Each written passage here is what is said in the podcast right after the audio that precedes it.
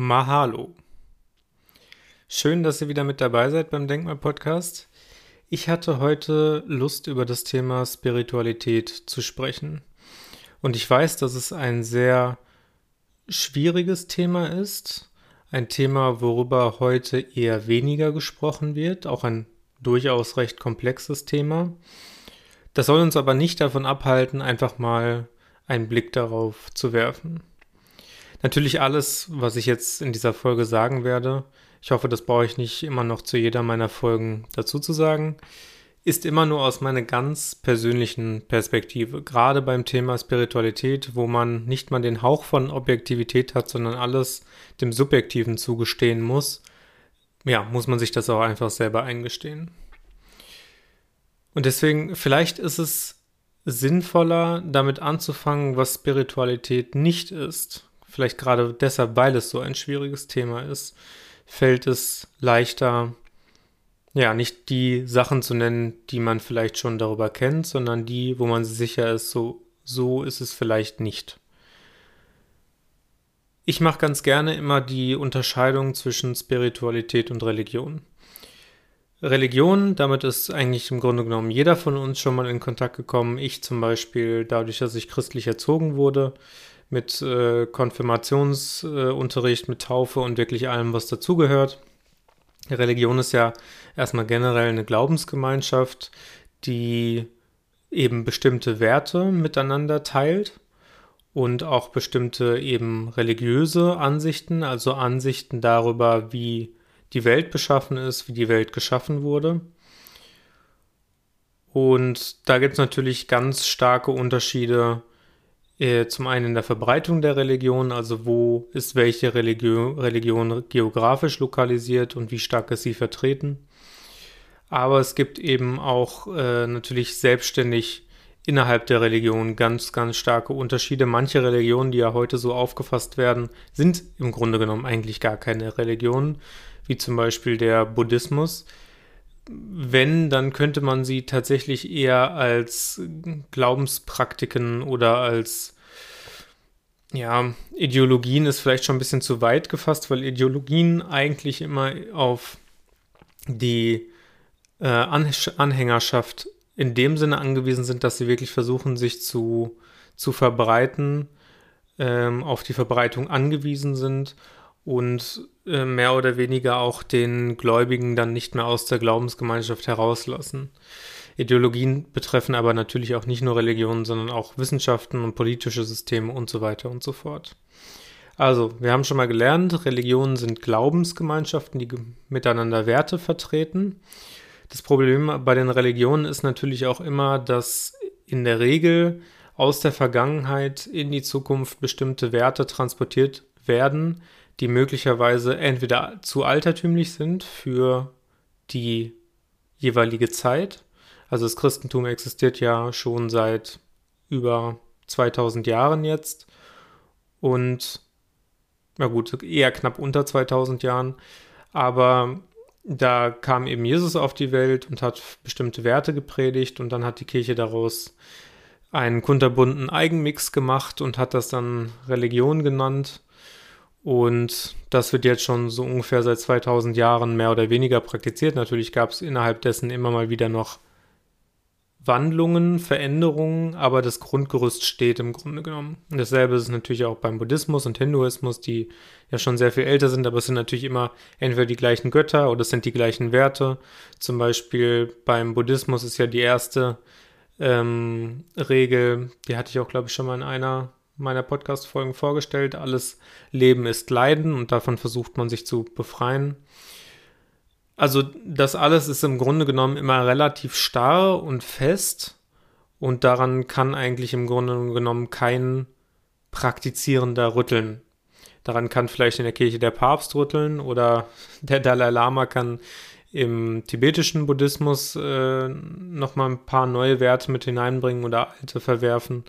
Aber so der einfache Mensch, der jetzt sich zugehörig fühlt zu einer bestimmten Religion, der muss halt schlicht das machen, was die anderen ihm sagen. Und da sieht man natürlich auch schon das Fatale an den Religionen. Das Spirituelle oder die Spiritualität ist dann natürlich anders. Also sie beziehen sich vielleicht auf einen ähnlichen Bereich, wenn man das Transzendente als Ziel beides festhalten kann oder das Höhere, das Tiefere. Man geht ja in allen Glaubensgemeinschaften äh, von einer dahinterliegenden oder höher liegenden Wirklichkeit oder Seinsebene aus. Das ist also in der Spiritualität gemein mit der Religion, aber die Spiritualität ist da doch sehr, sehr, sehr viel freier. Also es ist nicht so, dass jetzt jemand anderes ähm, dir seinen spirituellen Pfad aufzeigen kann, den du dann nachlaufen musst. Das ist die Religion. Also macht im Grunde genommen einfach nur das, was Jesus gesagt hat. Sondern in der Spiritualität geht es darum, wie findest du deinen eigenen Weg? Wie findest du persönlich für dich das, woran du glauben möchtest und wie kannst du auch danach leben? Dann kann man natürlich noch die Differenz zur Wissenschaft machen. Die Wissenschaft versucht ja auch mehr oder weniger die Wirklichkeit zu ergründen und bestimmte Maßstäbe anzulegen und dadurch herauszufinden, wie möglicherweise eine sinnvolle Lebensführung aussieht, wie der Stoff aussieht, der diese Welt zusammenhält, wie man die besten Häuser baut, wie man äh, noch bessere Technik schafft und so weiter und so fort. Also die Wissenschaft geht ja auch in eine ähnliche Richtung, dass sie versucht herauszufinden, ähm, was das in Anführungsstrichen Beste ist, was auch immer das jetzt letztlich sein mag. Die Spiritualität versucht es auch, würde ich sagen, mehr oder weniger, aber sie versucht es eben nicht vorzuschreiben. Sie sagt, es ist ein etwas sehr, sehr Individuelles. Es ist etwas, was der Mensch für sich selber ergründen muss und was dann eben auch bei verschiedenen Menschen verschiedene Dinge verursachen kann. Also während jetzt zum Beispiel die Wissenschaft sagt, jetzt ein Beispiel, das stimmt nicht, äh, es gibt keine objektive Wahrheit in dem Sinne darüber, was ich jetzt sagen werde, aber sagen, nehmen wir das jetzt mal als Beispiel, Low Carb sei die beste Ernährungsform, also wenig Kohlenhydrate. Dann sagt die Wissenschaft oder versucht die Wissenschaft herauszufinden, ob das für alle Menschen so ist. Also sie versucht eine statistische Wahrscheinlichkeit ähm, zu benennen, herauszufinden, ähm, ob das auf bestimmte Bevölkerung oder eben generell auf bestimmte Gesellschaften übertragbar ist. Das versucht die Spiritualität nicht. Also sie kennt in dem Sinne keine Methoden, dass sie sich dafür interessiert, was jetzt gesamte Gesellschaften machen oder was gesamt, für gesamte Gesellschaften das Beste ist, sondern es geht immer nur um das Individuum was für sich selber das Beste ist. Und das wird natürlich auch schon in dem Sinne klar, man könnte da jetzt auch noch andere Wissenschaften wie die Psychologie hinzuziehen, die das untermauern. Aber es wird eben auch da schon klar, wo man sieht, ja, ein Mensch hat unterschiedliche Voraussetzungen. Die Dinge, woran er glaubt, die haben einen unterschiedlichen Einfluss auf seine Psyche, auf seinen Körper, auf sein Umfeld. Und alleine deshalb kann schon Low Carb, wenn wir das jetzt mal als die beste oder als die spirituellste Ernährungsform benennen wollen würden, nicht wahr sein. Nun muss man aber natürlich auch sagen, die Spiritualität, wie ich sie verstehe, klar, ist eine andere, wie jetzt Osho oder Sadhguru oder wer auch immer sie verstehen würde. Ich würde ja zum Beispiel schon grundsätzlich keine Jünger hinter mir anscharren, weil das genau wieder dasselbe ist wie in der Wissenschaft. Ich versuche eine Meinung durchzudrücken, sie setzt sich dann am Ende durch und am Ende haben wir so einen Glauben an Objektivität darüber, was jetzt das Beste irgendwie sein sollte.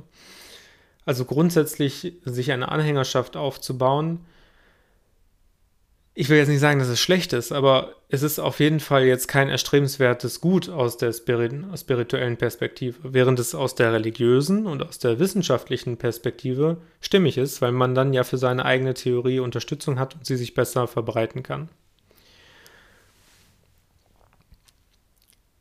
Also, zusammenfassend, Spiritualität ist etwas sehr Individuelles und jeder Mensch kommt eigentlich zu Unterschied, also zu einem sehr unterschiedlichen Zeitpunkt damit in Berührung.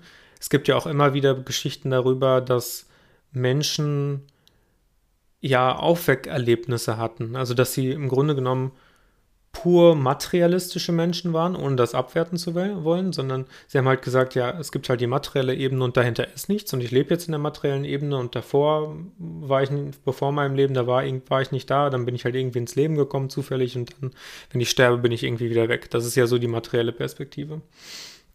Dann gibt es eben diese Aufweckerlebnisse, wie zum Beispiel von eben Alexander. Das ist ein Neurowissenschaftler gewesen, der ist eine Woche in ein Koma gefallen, durch, ich glaube, einen Unfall, den er hatte. Und dann ist er eben wiedergekommen und hat entdeckt, dass es da noch eine tiefere Seinsebene gibt. Er sagt selber, er hat Gott getroffen, was auch immer ne? Gott sein mag. Das ist ja aus der religiösen Perspektive etwas Determiniertes, aus der wissenschaftlichen Perspektive nicht beweisbar und aus der spirituellen Ebene äh, oder Sichtweise etwas, was nur das Individuum für sich selber bestimmen kann. Also es gibt diese Aufweckerlebnisse und die sind auch nicht selten. Dafür muss man sich ja nur mal mit der mit der ganzen Literatur und den Berichten über die Nahtoderfahrungen auseinandersetzen. Nahtoderfahrungen sind zumindest, soweit ich das kenne, die stärksten spirituellen Erfahrungen, die man machen kann. Also wo man einmal voll aus seinen täglichen Routinen und Verhaltensmustern und Glaubenssätzen hinausgeworfen wird und wo man dann in wie so eine Art Feld reinkommt, wo das alles ja auch noch irgendwo am Rand existiert, aber man macht eben diese neue Erfahrung, dass es da noch etwas gibt, was vielleicht im Verborgenen bisher gelegen hat. Ne? Das, was man ja auch generell so als das Mystische oder als den Mythos bezeichnet. Ich persönlich, um mal auf die persönliche Ebene zu wechseln, bin in meinem Leben recht früh auf Spiritualität gestoßen, beziehungsweise habe meine eigene Spiritualität entdeckt ich möchte jetzt natürlich auch nicht sagen, dass das jeder grundlegend machen muss. Ähm, das ist ne, jetzt ganz individuell, wie ich das erfahren habe. Ich habe eben eine sehr außergewöhnliche Erfahrung mit einem Fliegenpilz gemacht, die ja mein Leben schon sehr stark gewandelt hat. Ich habe auch vorher schon mich für solche Themen interessiert, also für alles, was mit, mit Geheimnis und Esoterik Okkultes nicht unbedingt, aber alles, was halt in die Richtung Übernatürliches geht, auch schon interessiert. Aber da war ich doch eben einfach in einer anderen Lebensperspektive, wo andere Dinge für mich wichtiger waren. Ne? Also so rein schiere körperliche Fitness, Gesundheit, sowas, mein Studium, dass das gut durchkommt und so. Ähm, dann eben durch den Fliegenpilz, das möchte ich aber gerne an einer anderen Stelle nochmal ausführlicher ähm, erzählen, habe ich dann so eine Erfahrung machen dürfen, die hat mich vollkommen aus meiner bisherigen Perspektive hinausgeworfen und hat mir klipp und klar gezeigt, dass es so etwas Transzendentes, so ein transzendentes Prinzip, was hinter dem Leben steckt, auf jeden Fall gibt. Für, für meine Wahrheit. Nicht für jeden, sondern für meine Wahrheit.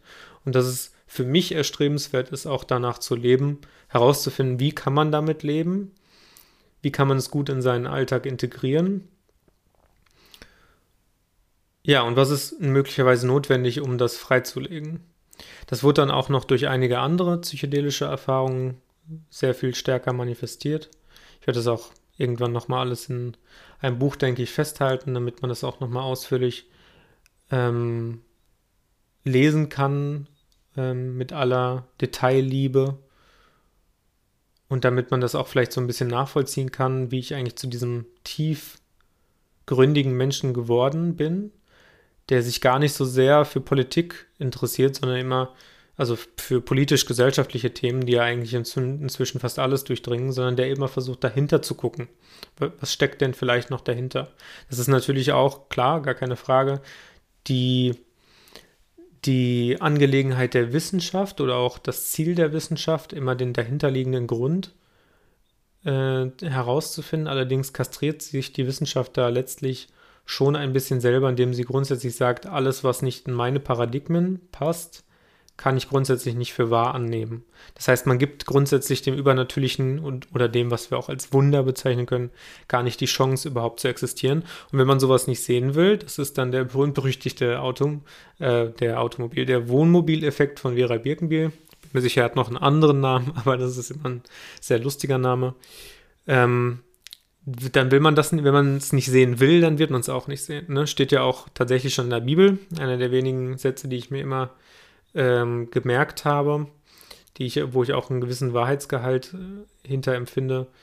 Suchet und ihr werdet finden. Also das, wonach man selber in seinem Leben schaut, das wird man auch erkennen. Und man kann natürlich keine Dinge erkennen, die man grundsätzlich für unwahr annimmt, weil dann versucht man es ja immer zu widerlegen, dass es nicht existiert. Und in, in jedem Hinweis dafür, dass es nicht existiert, sieht man grundsätzlich immer einen Beweis für die eigene Richtigkeit, ohne anzunehmen, dass es möglicherweise doch existieren könnte. Und genau, wieder zurück zur per persönlichen Ebene. Ich habe dann also einige Erfahrungen bisher in meinem Leben machen dürfen und ich werde auch sicherlich noch einige psychedelische Erfahrungen machen, die mir das aufgezeigt haben. Und bis dato, mit meinen jetzig 24 Jahren, bin ich ja im Grunde genommen im ständigen Wandel, immer am Versuchen, mein Wissen zu erweitern, das Wissen anwenden zu können über das Thema Spiritualität. Also mein eigenes Wissen, ne? es gibt ja kein objektives Wissen darüber. Und das gelingt tatsächlich mal besser, mal schlechter. Man muss ja sagen, Spiritualität ist ja kein Sonntagskleid für mich. Also es ist jetzt nicht so, man geht jetzt einmal die Woche in die Kirche und dann macht man die ganzen Rituale mit und dann ist man ein herzensguter Mensch und frei von all seinen Sünden. Das ist ja vollkommener Quatsch.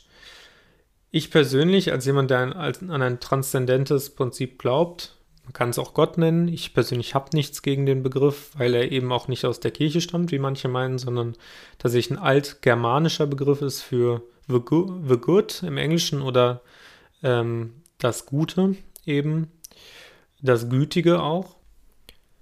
Also als jemand, der an dieses transzendente Prinzip glaubt, ich möchte damit leben lernen. Und ich glaube auch, dass Gott denen hilft, die sich selber helfen. Also dieses transzendente Prinzip, ich glaube, dass das durch jeden Menschen hindurch scheinen, hindurch fließen kann. Das kann sich unterschiedlich offenbaren. Ich habe das auf jeden Fall schon häufige Male erlebt, durch unterschiedlichste Effekte, sei es durch Synchronisierungseffekte, wo gleichzeitig bei verschiedenen Menschen etwas stattgefunden hat, was eigentlich im Grunde genommen unmöglich ist. Es gibt ja diese äh, Beispiele, wo man an jemanden denkt und genau in dem Moment ruft derjenige an. Das kann man auch schon als Synchronisierungseffekt bezeichnen. Aber es gibt da natürlich auch noch sehr viel stärkere, bedeutungsschwangere Phänomene, möchte ich schon fast nennen. Und also ich, ich glaube, dass dieses transzendente Prinzip schon ein waches Auge auf einen hat. Natürlich nicht in dem metaphorischen Sinne, wie ich es gerade genannt habe, sondern einfach, dass man ständig in diesem transzendenten Feld lebt und dass man es eben in sich auch aktivieren kann und dass man sich eben in erster Linie selber helfen muss. Also nicht jemand anderes sagt dir jetzt, du bist ein guter Mensch, weil du dieses und jenes tust, ähm, sondern ich bin für mich selber verantwortlich. Ich will Dinge machen, die mir gut tun. Ja, das ist auch etwas ganz Wichtiges, weil die meisten Menschen auch immer noch also was heißt immer noch, ähm, unbewusst mehr oder weniger bestimmte Glaubenssätze haben, die sie davon abhalten, sich zu sich selber gütig zu sein. Ja, also Gott, der Gütige, gütig zu sich zu sein.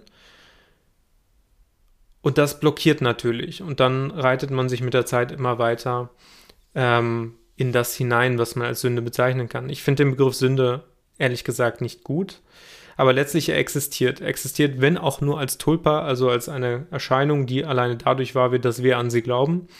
Alleine dadurch, dass ich es zum Beispiel als Sünde betrachte, Pornografie zu, ja, ich will nicht sagen zu betreiben, aber Pornografie anzugucken und dazu zu masturbieren, halten die meisten Menschen, die eben mit zum Beispiel christlichen Glaubenssätzen aufgezogen wurden, sich selber für einen sündigen Menschen, der sich dann möglicherweise auch selber bestrafen muss der mindestens aber Reue irgendwie zeigen müsste, der äh, Verzicht äh, zeigen müsste oder sonstiges. Also es gibt ähm, niemanden, der wirklich Pornografie schauen kann und damit ja glücklich sein kann, weil natürlich ist das irgendwo ein moralischer Streit. Ja, die Menschen, selbst wenn sie es freiwillig machen, ist ja doch nichts dabei, ne? Die verdienen Geld, du hast deinen Spaß dadurch. Aber das ist nur die oberflächliche Betrachtung. Die tatsächliche Betrachtung ja dahinter steckt, wenn wir bei der Spiritualität davon ausgeben, ausgehen, dass da etwas Transzendentes hintersteckt, hinter der Wirklichkeit, die wir alltäglich erleben, dann muss ich mir auch natürlich bewusst sein, dass hinter jeder Handlung etwas hintersteckt und hinter jedem Bedürfnis auch etwas steckt, was möglicherweise unbefriedigt geblieben, geblieben ist.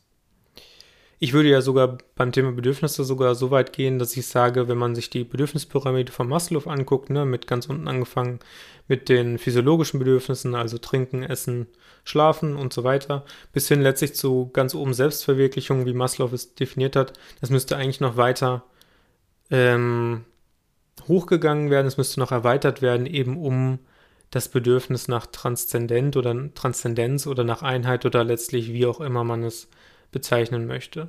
Also als spiritueller Mensch, denke ich, hat man schon die Aufgabe, hinter die Erscheinungen zu gucken. Ja, das ist ja dieser Begriff, den Kant in seiner Kritik der reinen Vernunft ähm, eingebracht hat. Die Welt, die wir sehen, ist eigentlich nur die Welt der Erscheinungen und die Wahrheit liegt dahinter verborgen. Jetzt heißt es natürlich wieder dahingestellt, es gibt keine objektive Wahrheit. Es gibt natürlich nur eine Wahrheit für einen, für einen selbst. Und wenn die Wahrheit für einen ist, ja, Pornografie ist mein Leben. Gut. Vielleicht ist es so, wer bin ich, das zu hinterfragen? Ja, ich kann natürlich in dem Sinne nur Anstöße geben.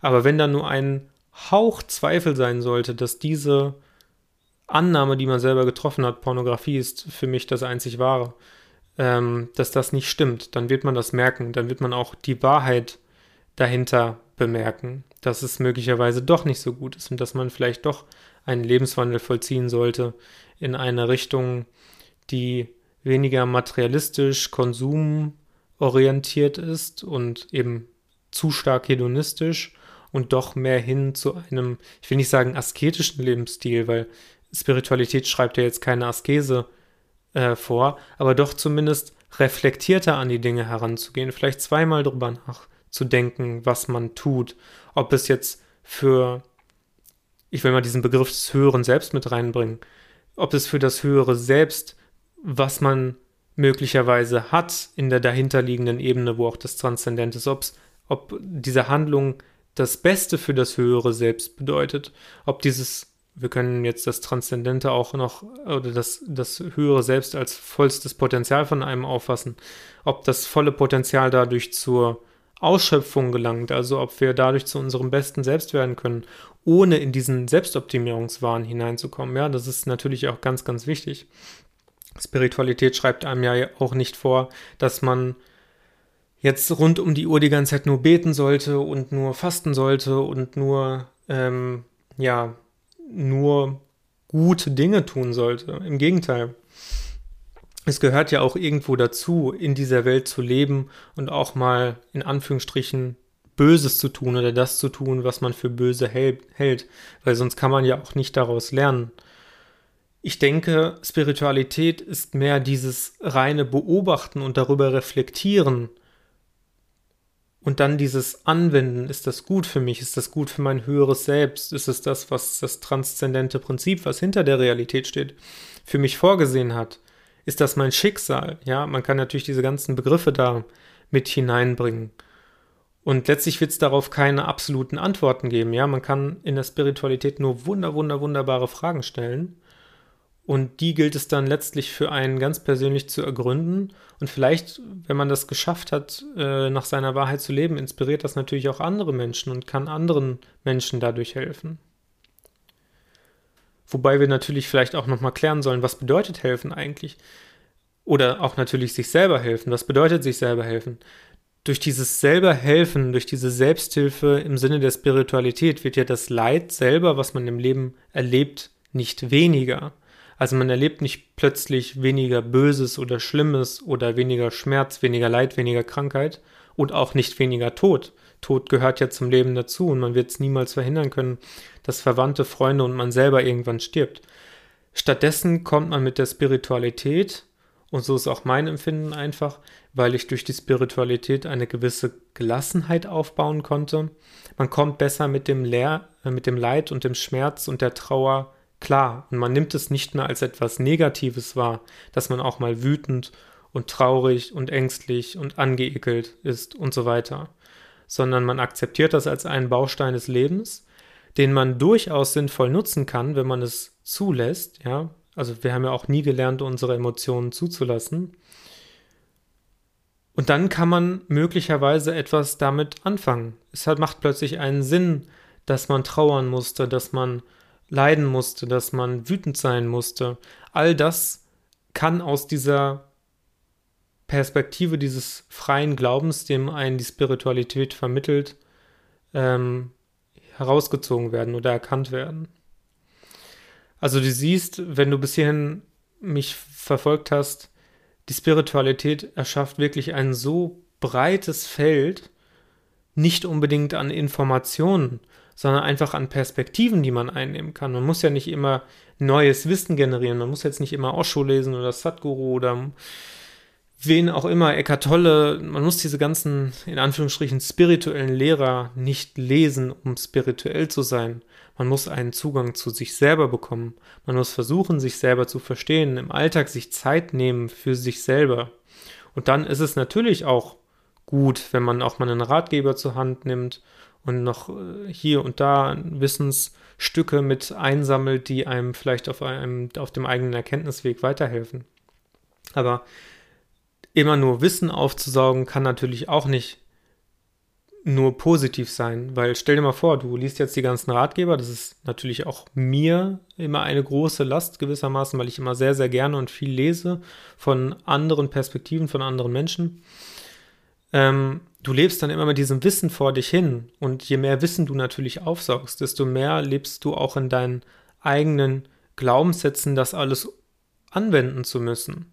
Und wenn du das nicht anwendest, dann fällt natürlich dein, die Nicht-Akzeptanz, dass du es nicht eingehalten hast, umso größer aus und möglicherweise auch die Bestrafung, die du dir selber damit zufügst. Also du musst schon, oder was heißt du musst, in der Spiritualität musst du gar nichts, musst auch generell gar nichts. Ähm, es geht ja letztlich darum, so eine gewisse innere Balance herzustellen zwischen dem, was du aufnimmst und dem, was du in dir fühlst. Und wenn du diese Balance hergestellt hast, man kann es auch als Überwindung der Dualität oder als Monismus bezeichnen, als ein Einklang zwischen Innen und Außen, zwischen Bewusstem und Unbewusstem, zwischen Religion und Wissenschaft, ja, weil vielleicht kann man auch Spiritualität als, als Übergang einfach bezeichnen zwischen komplementären Positionen. Diese Überwindung der Gegensätzlichkeit, die kann das Leben enorm bereichern, kann einen offen machen für die Wunder des Lebens, ja, dass wir hier mit unzähligen Geschenken gesegnet wurden in diesem Leben, dass wir einfach so viel Freude und so viel schöne Dinge im Leben erleben dürfen. Ja, kommt auch dieser Punkt der Wertschätzung mit hinein und natürlich des Vertrauens. Darüber habe ich sehr viel in meinem ersten Buch Odyssee im 21. Jahrhundert geschrieben. Das alles fließt damit ein und wenn man dafür offen ist, genau, dann kann man dadurch wirklich, wirklich, wirklich sehr bereichert werden. Ich habe es gerade schon mal erwähnt, ich lebe natürlich heute auch nach wie vor mit einer sehr großen Spannung in mir, auch unter anderem deshalb, weil ich einen sehr stark auch wissenschaftlich orientierten Teil in mir habe. Das heißt, da ist also immer dieser eine Teil in mir, der sehr skeptisch ist und auch die Dinge mal hinterfragen will und der auch immer ähm, strenge empirische Methoden fordert oder zumindest logische Schlüsse. Und auf der anderen Seite sind da einfach Erfahrungen, die ich nicht negieren kann, spirituelle Erfahrungen, die mir also bestimmte Dinge zeigen, die wollen, dass ich bestimmte, bestimmte Dinge umsetze, die eben im Kontrast stehen zu meiner eigentlich wissenschaftlichen Perspektive. Ja, das rein intuitive Verständnis von Ernährung ist ja auch nichts, was sich jetzt wissenschaftlich ableiten lässt, um nur mal ein Beispiel zu nennen. Ähm, das ist schon sehr, sehr schwierig, das zu vereinen. Nichtsdestotrotz denke ich, dass ich da doch auf einem sehr guten Weg bin, weil ich meine, wie gesagt, ich bin jetzt 24. Ich will natürlich immer auch irgendwo alles auf einmal können. Ja, das ist vielleicht auch so ein bisschen der Fluch unserer Zeit, dass man immer sieht, was die anderen alles haben und dass man daraufhin natürlich auch alles auf einmal will. Aber ich persönlich merke, ich nehme mir auch gut die Zeit dafür und es gibt natürlich Phasen, die sind besser und die sind schlechter. Aber jetzt gerade zum Beispiel ist auch wieder eine Phase, ähm, wo ich sehr auch in mir ruhe und wo ich viele Methoden anwende, die mir helfen, sei es Fasten, sei es Ernährung, sei es Lesen, sei es ähm, mir natürlich auch bestimmte Menschen anhören oder von bestimmten Menschen lesen, die inspirierend sind, körperliche ähm, Fitness und so weiter und so fort, sich selber Zeit nehmen, ganz wichtig natürlich, möglicherweise auch psychedelische Erfahrungen machen oder psychoaktive mit Cannabis. Das alles kann dazu beitragen, dass man eben gelassen ist ohne das jetzt irgendwie auf diese toxisch positive Ebene bringen zu wollen, dass man alles nur noch positiv sehen muss, sondern man wird halt einfach gelassen gegenüber allen Dingen. Und ich glaube, das ist so mit das schönste Geschenk, was einem die Spiritualität macht. Weil ich will nicht sagen, man ist für alles gewappnet, weil man geht ja auch immer in die Herausforderungen des Lebens mehr oder weniger unbedarft hinein. Aber egal, was da so kommt, kommt, man wird dadurch nicht abgestumpft, sondern man behält sich so seine Spontanität und seine Offenheit und ja, kann dadurch sich natürlich auch seine Träume bewahren. Die Spiritualität ist natürlich auch das, was letztlich in mir irgendwo offen hält, dass ich gerne eines Tages auf einem Hof leben würde und eine Kommune gründen würde und viel mit Tieren machen würde. Ähm, dass man mit seinem inneren Kind verbunden bleibt, ja. Also Spiritualität ist irgendwo so ein bisschen, habe ich immer das Gefühl, der Kleber, der das Leben zusammenhält ich will nicht sagen, der das Universum zusammenhält, ne? kann natürlich auch sein, wenn es sehr interessante äh, metaphysische Perspektive. Spiritualität, der Kleber, der das Universum zusammenhält. Aber letztlich zeigen uns natürlich auch sehr, sehr viele Kulturen auf, wie wichtig die Anbindung an die Spiritualität ist. Nicht zuletzt heute auch die Schamanen, die noch weltweit leben, vorwiegend auch im Amazonas, aber natürlich auch vergangene Religionen wie die ähm, Kulturen, meine ich, die, wie die Ägypter, wo es auch ganz klar Götter gab, ähm, Götter, an die sich die Menschen mehr oder weniger in der jeweiligen Region, wo sie gelebt haben, halten mussten.